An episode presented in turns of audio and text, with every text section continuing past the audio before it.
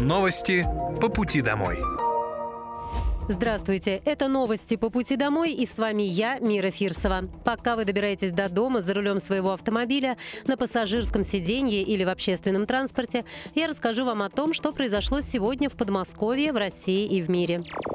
Специальная военная операция по защите мирного населения Донбасса продолжается. На Купянском направлении потери противника составили до 155 военнослужащих и два пикапа. На Краснолиманском направлении потери противника составили до 210 военнослужащих, боевая машина пехоты «Брэдли», три автомобиля, а также гаубица М-119 «Паладин» производства США.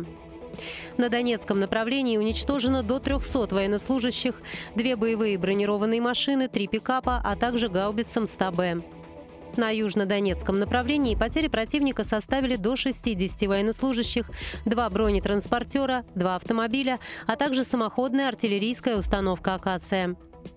На запорожском направлении уничтожено до 75 военнослужащих, две боевые бронированные машины, два автомобиля, артиллерийская система М777, буксируемая пушка М46 и гаубица Д-30. На Херсонском направлении потери противника составили до 95 военнослужащих, 4 автомобиля, 3 самоходные артиллерийские установки «Краб», 2 самоходные артиллерийские установки «Гвоздика» и боевая машина РСЗО «Град». Средствами противовоздушной обороны перехвачены два реактивных снаряда системы залпового огня «Хаймерс», управляемая авиационная бомба «Джедем» и уничтожены 23 беспилотных летательных аппарата. Подмосковные добровольцы и бойцы из отряда «Барс» получили награды по указу президента России за мужество, отвагу и самоотверженность, проявленные при исполнении гражданского долга. Медали за храбрость второй степени вручил губернатор Московской области Андрей Воробьев. Медаль утвердили в марте этого года. Ею награждают тех, кто проявил храбрость и мужество в бою. Каждый из вас – смелый, храбрый человек, который защищает Родину. Наш президент неоднократно отмечал, что отряд «Барс» на передовой действует очень достойно, профессионально, с отвагой, сказал Андрей Воробьев. Герои выразили большую благодарность Фонду защитников Отечества, подмосковным волонтерам, которые оказывают неоценимую помощь, присылая на фронт все самое необходимое, а также медикам. Губернатор, в свою очередь, отметил, что в центре Ясенки под Подольском участники СВО также могут пройти реабилитацию. Здесь работает 8 программ, в том числе ЛФК, физиотерапия и массаж. Лечение бесплатное и рассчитано на три недели. Андрей Воробьев пожелал раненым бойцам скорейшего восстановления. Мы со своей стороны стараемся делать все, чтобы вам помогать. Поздравляю вас. Дай бог, чтобы все вернулись домой живыми, чтобы вас там ждали, чтобы дети видели своих отцов и обязательно ими гордились. Ну и, конечно, за нашу победу, сказал губернатор. В новом элитном подразделении Московской области идет набор на контрактную службу. Он продлится до 25 ноября. Каждому подписавшему контракт полагается единовременная выплата в размере миллиона рублей. Из них 195 тысяч – это федеральные средства, 200 тысяч от региона и еще 605 тысяч в рамках надбавки из специального фонда поддержки. Служба в новом элитном подразделении предполагает получение индивидуальной боевой подготовки с опытными инструкторами. Всех контрактников обеспечат современной экипировкой. Кроме того, подписавшим контракт полагаются особые условия для взаимодействия с близкими и членами семьи, а также бесплатный трансфер в Московскую область из любой точки мира.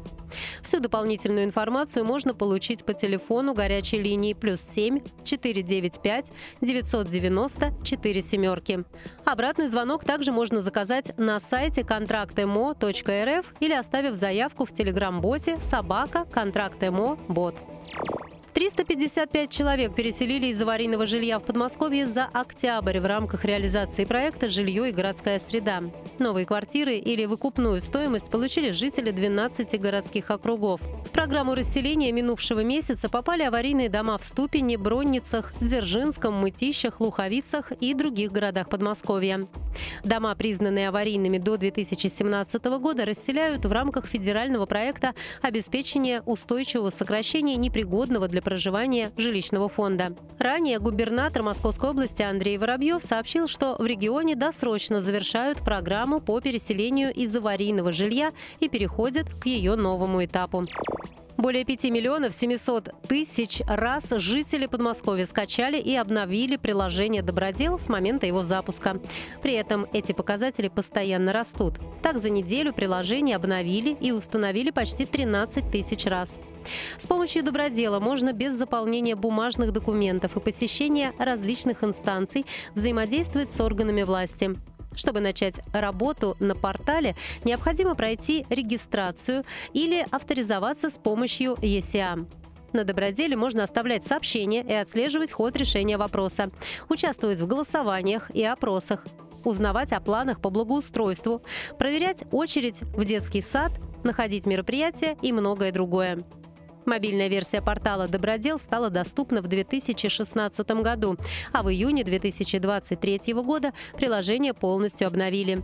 Приложение работает на смартфонах с операционной системой Android и iOS. Интерактивный центр управления регионом можно посетить на стенде Московской области на международной выставке форуме «Россия» на ВДНХ. Игра-стратегия построена на принципах Центра управления регионом и платформы «Добродел». Это симулятор города, где, как и в жизни, случаются самые разные ситуации. Интерактивный стенд Подмосковья развернут в 75-м павильоне. Здесь можно погрузиться в 3D-путешествия по значимым местам региона, пообщаться с известными людьми из разных сфер – Участники мероприятия могут в виртуальном формате посетить крупные подмосковные предприятия, например, метровагон «Маш», Серпуховский лифтостроительный завод или гимназию имени Примакова, а также совершить онлайн-экскурсию по музею Новый Иерусалим или увидеть зубров в Приокско-террасном заповеднике. Также в экспозиции в 3D-формате представлены Гжельский фарфор, Жостовская роспись и Коломенская пастила. Выставка «Форум Россия» открылась на ВДНХ 4 ноября и продлится до 12 апреля 2024 года. Это были новости по пути домой, и с вами была я, Мира Фирсова. Желаю вам хорошей дороги и до встречи. Новости по пути домой.